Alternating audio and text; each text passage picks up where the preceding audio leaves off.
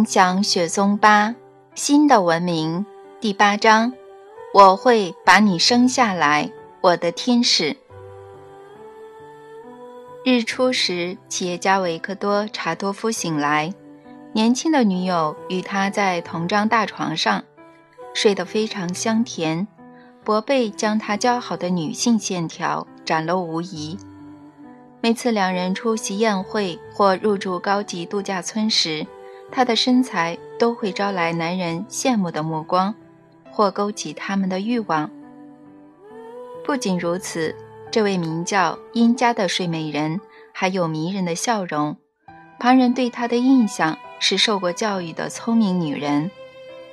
维克多喜欢和她聊天，还因此买了一间四房公寓，采用顶级装潢，也把钥匙给了殷家。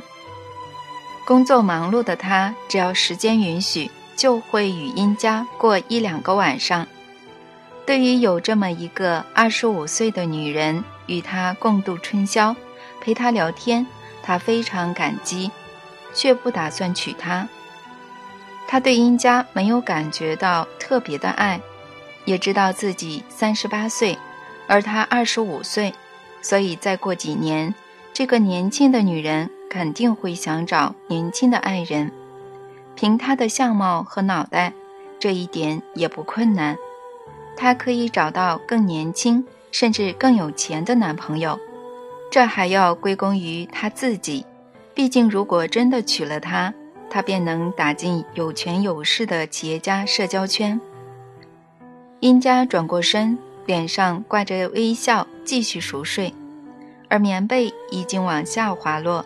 露出他完美姣好的胸型，但维克多一反常态，竟对眼前半裸的身体毫无感觉，反而小心翼翼地替熟睡的殷家盖好被子。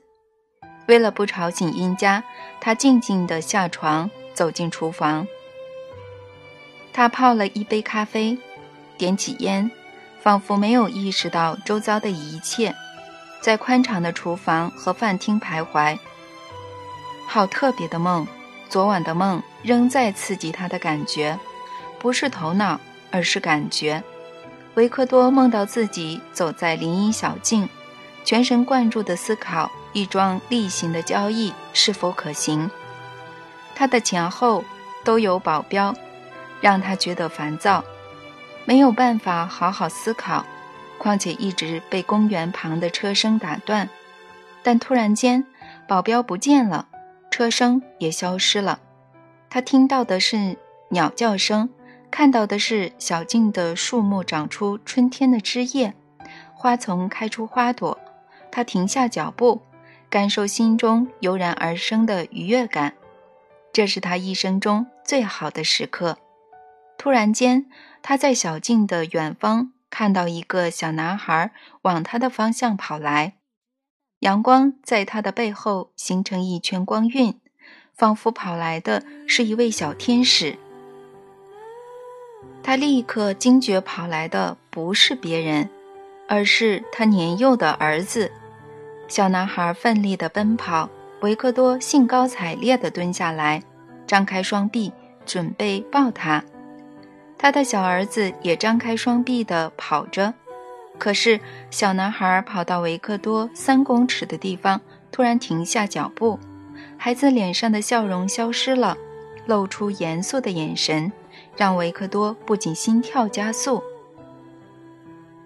快来我这边，过来，让我抱抱你儿子。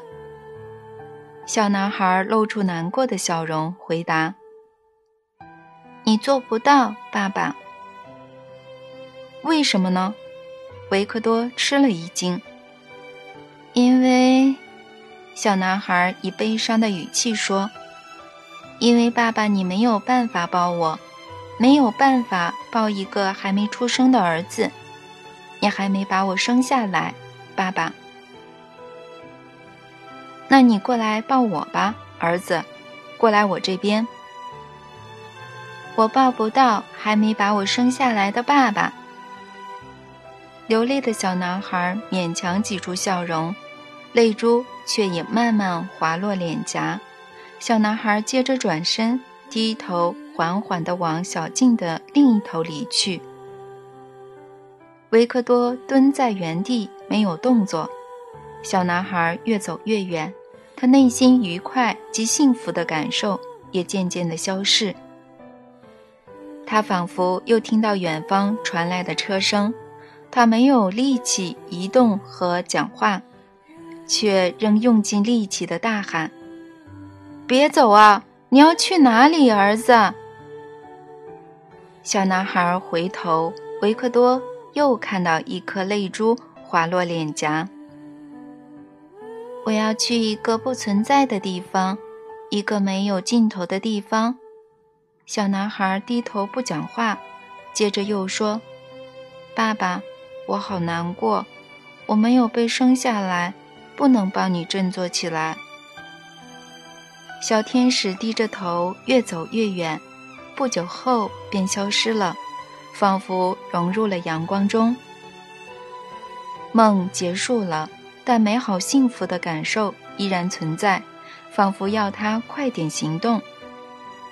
维克多抽完第三根烟，用力且果断地弄熄香烟，走进卧房，大声地说：“起床，殷家，起床！我没睡啦，只是躺着赖床。我在想你去了哪里。”躺在床上的美女回答：“殷家，我想与你有个小孩，你能为我生个儿子吗？”他甩开棉被，跳下床，冲向他，并勾住他的脖子，姣好的身体紧贴对方。他以温热的耳语说：“男人要女人为他生孩子，这是最令人开心、最美好的告白了。谢谢你。如果不是开玩笑的话，不是。”他坚定地回答。殷佳一边穿上睡袍，一边回答。如果不是开玩笑，是认真的话，我们得好好想一想。第一，我希望我的孩子有爸爸。可是，亲爱的，你结婚了，我可以离婚。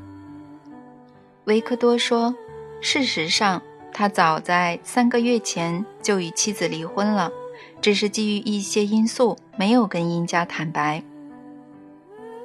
等你离婚后。”我们再来讨论孩子的事，但我话要说在前头，维克多，就算你离婚，现在也不是时候讨论生孩子。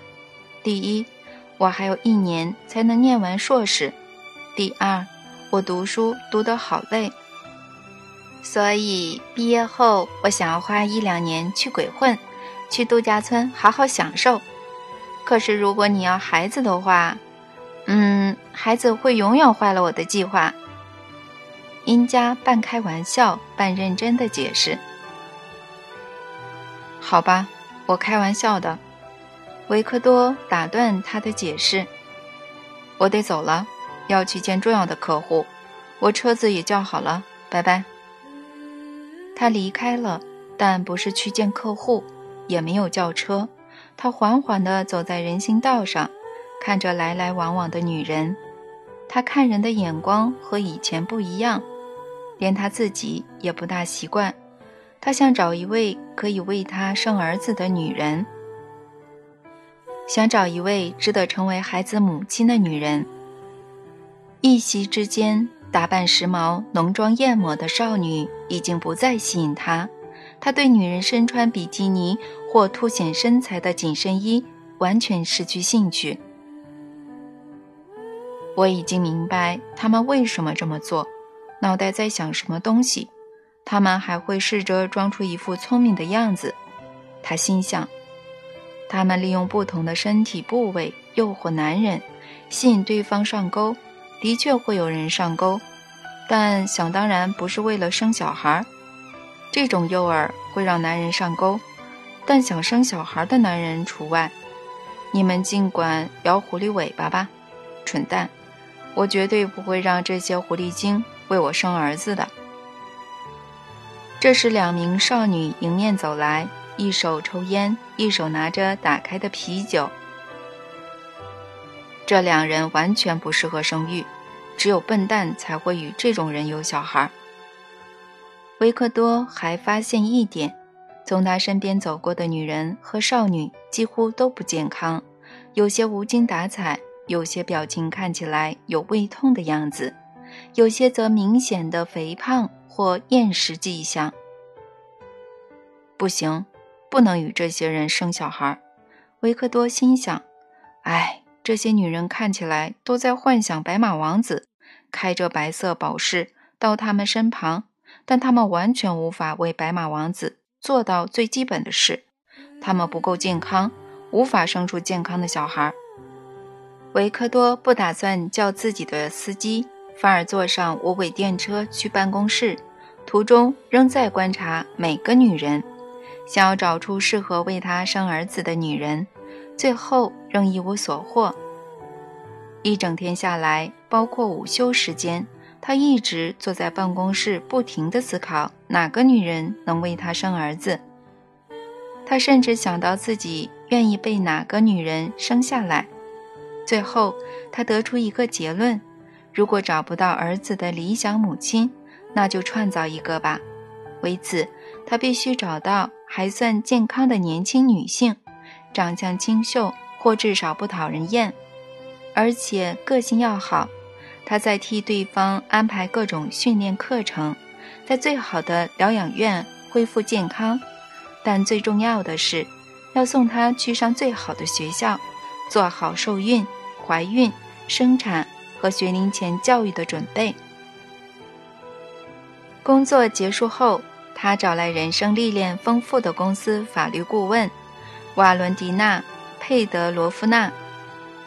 他请对方坐下，一开始先拐弯抹角地说：“我有个奇怪的问题想问您，佩德罗夫娜女士。呃，问题有点私人，但对我来说非常重要。呃，是我一个亲戚想问的。呃。”简而言之，他准备结婚生小孩了。他问我国内有没有一间好学校，在教怀胎怎么做比较好，如何生产和后续的养育，还有父亲要扮演什么角色。佩德罗夫娜女士专心地聆听，沉默了一会儿后说：“我跟您说，尼古拉耶维奇先生。”我有两个孩子，我对生小孩、养小孩的资料一直很有兴趣，但从来没有听过国内外有这样的学校。太奇怪了，现在的学校什么都教，偏偏这个最重要的课程没有，中小学和高等教育都没有，为什么呢？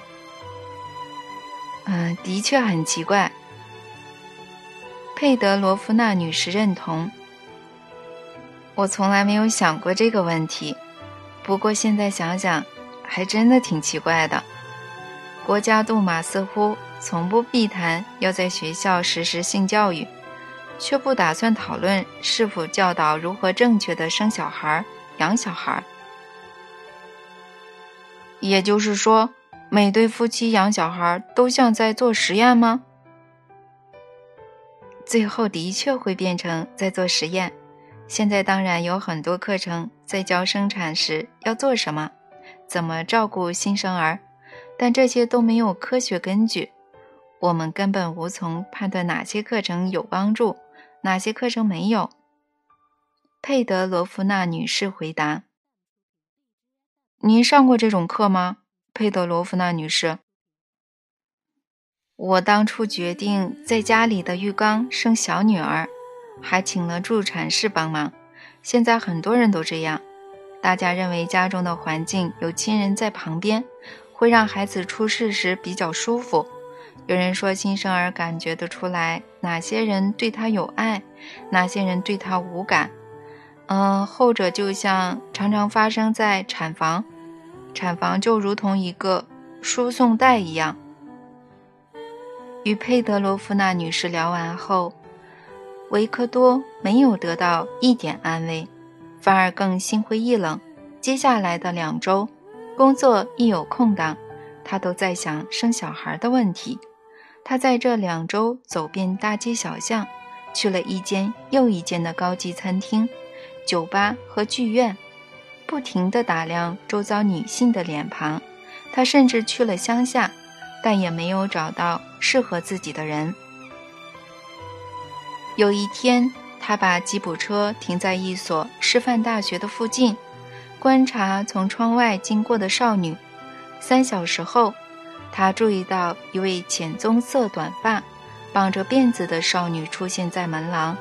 她的身材匀称，脸看起来一副聪明的样子。等到他经过吉普车，要去等公车时，维克多摇下车窗叫她：“小姐。”不好意思，我在这边等朋友，但我不能等了。您可不可以告诉我怎么去市中心比较快？如果您愿意的话，我可以顺道载您回家。少女打量了一下吉普车，冷静地回答：“没问题，我帮您指路吧。”他坐上前座后，两人自我介绍。名叫柳莎的她指着香烟说：“您的香烟很好耶，我能抽一根吗？”“可以，抽吧。”维克多回答。这时他的手机响起，让他松了一口气。不是什么重要的消息，但他挂完电话后露出担忧的表情，对着吞云吐雾的柳莎说：“呃，计划有变，我有个重要的会要开。”抱歉，他请还在抽烟的柳莎下车，因为他不想让自己的儿子受到烟害。这两周以来，维克多没有去找女友，也没有打电话给他。他已经认定对方不想替他生孩子，只想在高级度假村玩乐，所以对他没有帮助了。他跟这位聪明的美女。有过美好的时光，只是他现在的人生目标完全变了。我会把公寓留给他，毕竟他为我带来一段美好的时光。维克多决定后，往殷家就读的大学前进，要把公寓的钥匙给他。他在半路用手机打给殷家。喂，殷家。喂，话筒传来熟悉的声音。你在哪里呢？我快到你学校了。你要下课了吗？我已经十天没去学校了。跟你说，我以后应该也不会去了。出问题了吗？对。你在哪里？家里。维克多打开大门走进公寓时，殷家穿着睡袍躺在床上读书。他看了维克多一眼后说：“厨房有咖啡和三明治。”他没有起身，继续读着书。维克多走进厨房，喝了两大口的咖啡，点起烟，再把钥匙放在桌上，然后回到卧室的门边，对着还在看书的殷佳说：“我要走了，可能会离开很久，也可能不回来了。我把公寓留给你。”再会，祝你自由幸福。他接着往大门走去，而殷家追到门边。嗨，等一下，你这个混蛋！他以柔和的语气说，同时抓住维克多的衣袖。你想一走了之？你把我的生活搞得乱七八糟，现在拍拍屁股就想走人了？我哪有把你的生活搞得乱七八糟？维克多大吃一惊，我跟你在一起很开心，我想你也觉得不差吧？你现在有自己的公寓了，还有满满的衣柜，好好过生活，尽情的玩吧。还是说你想要一些钱？你真的是一个混蛋！你先是看不起我，还跟我说什么公寓、衣服和玩乐？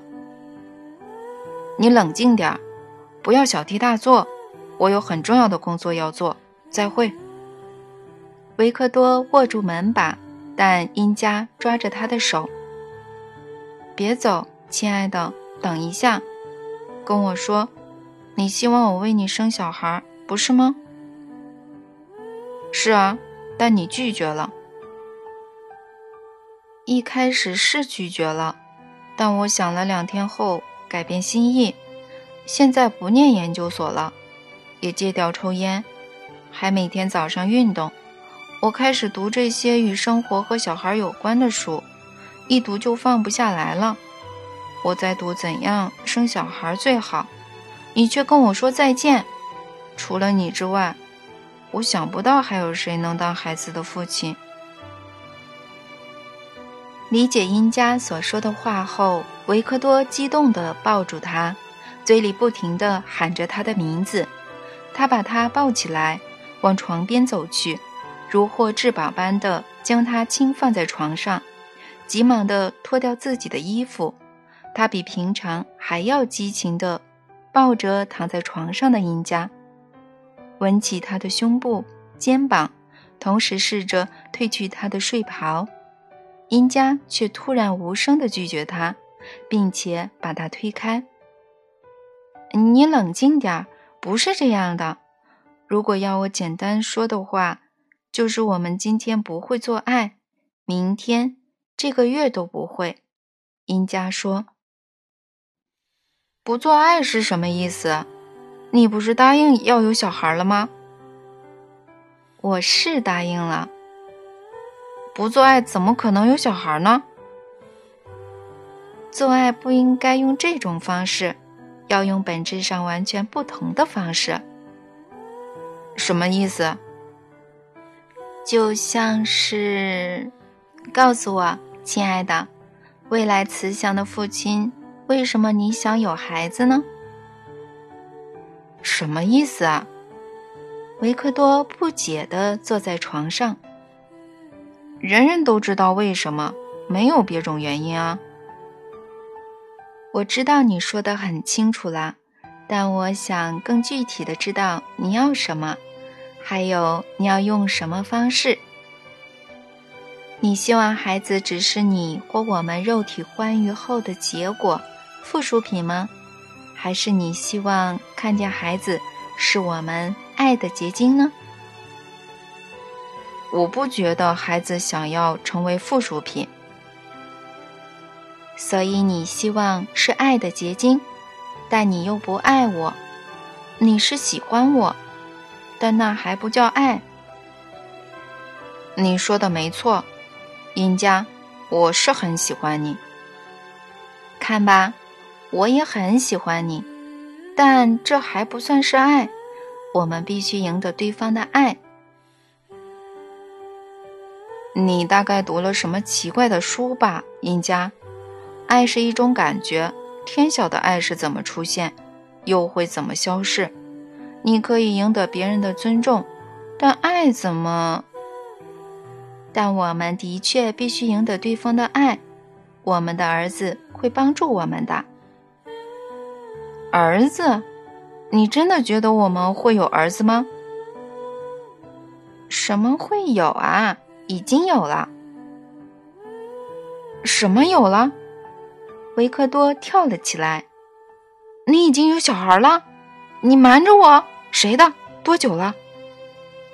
哎呀，是你的，不过还没开始，所以还是没有吗？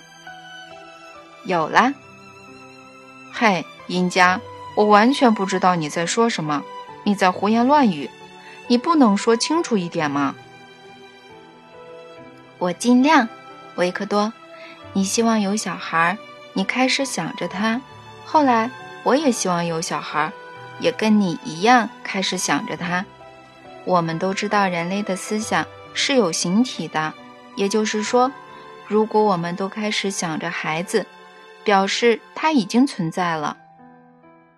那他现在在哪儿呢？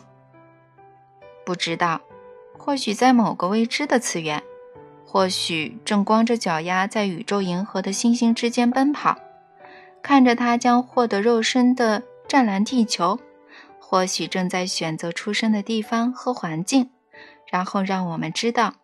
你没听到、没感觉到他的请求吗？维克多瞪大眼睛看着殷家，好像第一次看到他一样，从没看过他这样说话。他不知道殷家是开玩笑还是认真的。但正在选择出生的地方，这句话不仅让他思考了一下。人的出生地各有不同，有些人在飞机上、船上或车上出生，大部分的人都在产房出生，也有些人在家里、浴室，孩子就这样一个一个出生。但他们自己会想在哪里出生呢？就以维克多为例，如果他可以选择，他希望自己在哪里出生呢？俄罗斯吗？还是英国或美国的高级产房呢？但他对两者都没有特别的兴趣。殷家打断维克多的思考：“我已经有详细的计划了，我们要一起准备迎接孩子的到来。”什么计划？你听好了，亲爱的。殷家开口时展现前所未有的决心。舍尔坐在椅子上，舍尔在房里徘徊。首先。必须让我们的身体恢复完美的状态。从现在起，不能抽烟喝酒。我们必须净化身体，从肾脏和肝脏开始。喝药草茶和结石会有帮助。我已经想好方法了。从现在开始，我们只能喝泉水，这点很重要。我已经请人每天运五公升的泉水过来。价格当然是商店的两倍，但没关系，我们负担得起。我们每天必须运动，这会强化肌肉及改善血液循环。我们还需要新鲜的空气和正面的情绪，这点就不太容易了。维克多喜欢殷家的决心和他的计划，不过没有等他说完，便打断他。我们可以买最好的健身器材，请最好的按摩师。我可以请司机每天运泉水过来，他还能去森林，用压缩机把空气灌入气缸，这样我们就能把空气一点一点地释放在公寓里。只是我不知道要在哪里获得或买到正面的情绪，还是说我们去高级度假村度蜜月呢？我是说认真的度蜜月。维克多的心情越来越好，这都多亏了殷家的决心，还有他如此认真、缜密地思考这件事，而且愿意与他生小孩。他很开心，梦中出现的儿子不会是什么势利、轻浮的女人所生，而是如此认真、负责的殷家。他很想做点什么让殷家开心。他已认定她是儿子未来的母亲。维克多起身。迅速地穿起西装，走向殷家，并慎重地说：“殷家，嫁给我吧。”“我当然愿意。”殷家以同样的语气回答，同时扣上睡袍的纽扣。“我们的儿子需要正式的父母，不过不需要到高级度假村度蜜月，那与我准备生孩子的计划不合。”那什么才合呢？我们可以在哪里获得正面的情绪呢？我们要去郊外的村落，找一个我们都喜欢的地方，你我都觉得不错的地方，代表儿子看到时也会喜欢。我们要买一公顷的地，你可以盖一栋小屋，那里会是我受孕的地方，我会在那里怀胎九个月，或许只偶尔出门。我们还可以种出一片花园。我可不想在医院生小孩，我要在祖传家园的小屋里生。维克多简直不敢相信，年轻又聪明的殷家之前还很喜欢高级夜店和知名度假村，现在的生活却有如此大的变化。他一方面为殷家的想法感到高兴，毕竟他想的是他的孩子。但另一方面，这个想法是不是透露一丝奇怪的迹象呢？他曾经从朋友那儿听过几本特别的书，在讲如何为孩子的出生做准备。朋友还说，每个家庭都必须拥有自己的一公顷土地，并送了他一本绿色的封面的书《家族之书》。他还没有时间读，但听说这些书在社会引起很大的回响，读过的人都开始改变自己的生活形态。突然间，他瞄到床头柜上有一叠绿色封面的书，他走了过去，念出书名：《俄罗斯的冥想雪松》，其中一本就是《家族之书》。这下他明白了。那些准备孩子出生的奇怪想法，都是殷家从书中读来的。他还打算完全遵从书中的建议。维克多不知道这是好事还是坏事。殷家不容置疑的坚定不太寻常，而且令人担忧，似乎是某个无形的人改变了他对生命的看法，改变了他的世界观。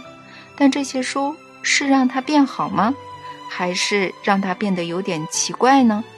维克多不停地想着这个问题，接着与他争论了起来。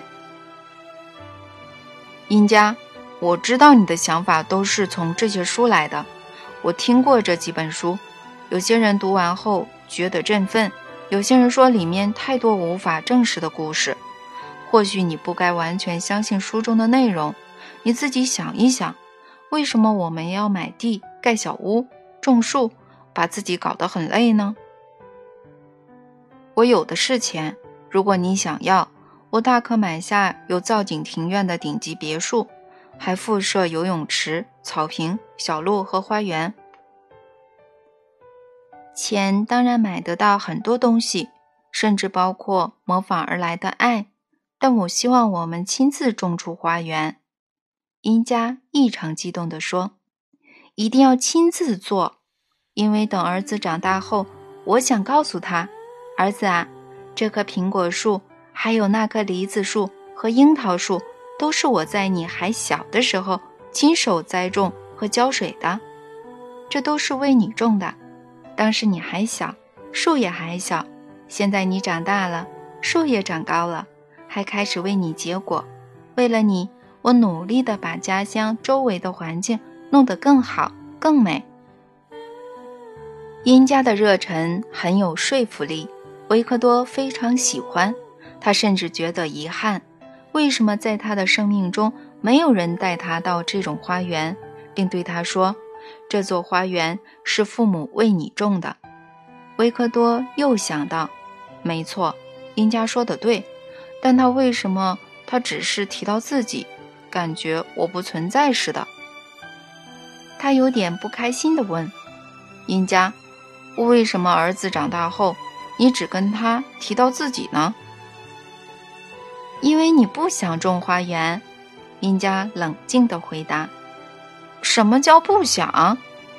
如果是为了我们的将来，我一定会想的。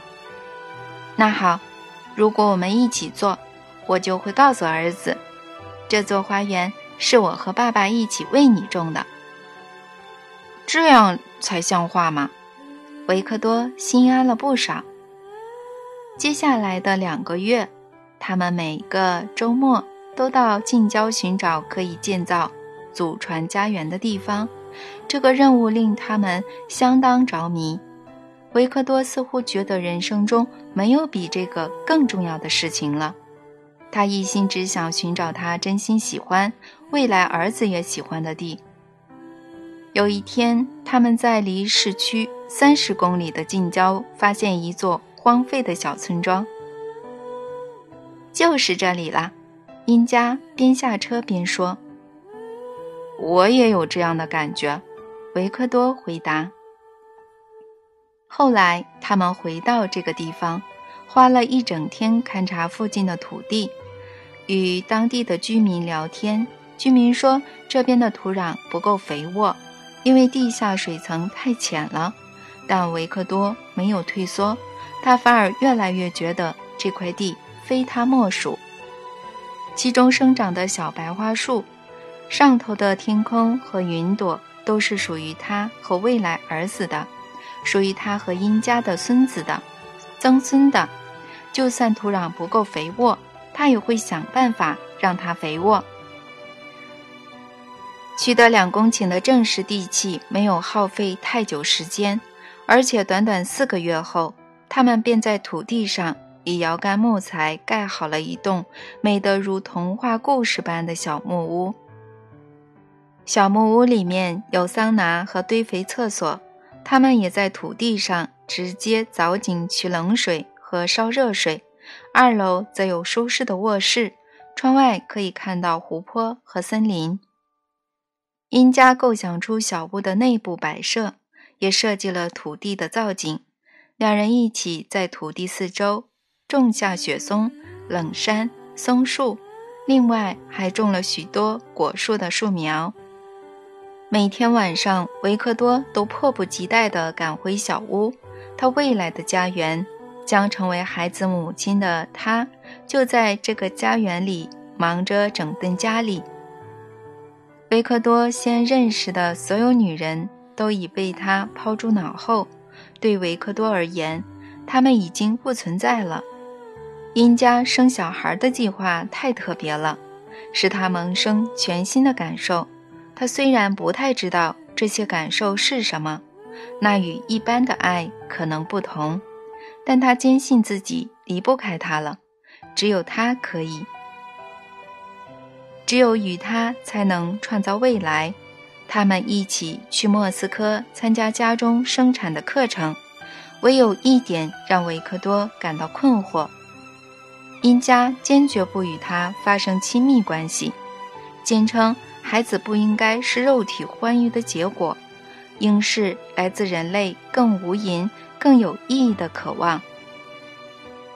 这些绿书的作者真是把人害惨了！天哪，如果不是肉体欢愉的结果，那还有别种方法吗？但是有一天，他和殷家躺在床上时，内心不再期待做爱，只想着未来的儿子时。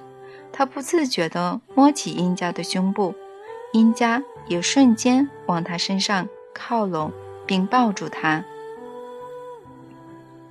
隔天早上，殷家仍在睡觉，维克多走到湖边，周遭的世界已经完全不同，奇特又令人愉悦。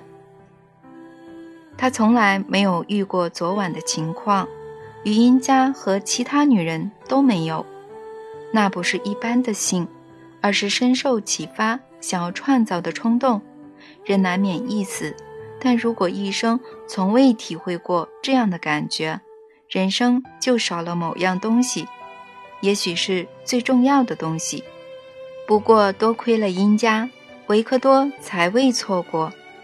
他对这一生唯一的女人殷家，有了温暖又热情的全新感受。怀胎九个月期间，殷家一直待在家园，偶尔才去城里一趟。他已经想好要把娃娃车、婴儿床放在哪里，还请维克多种出一片小草坪，让他带儿子散步。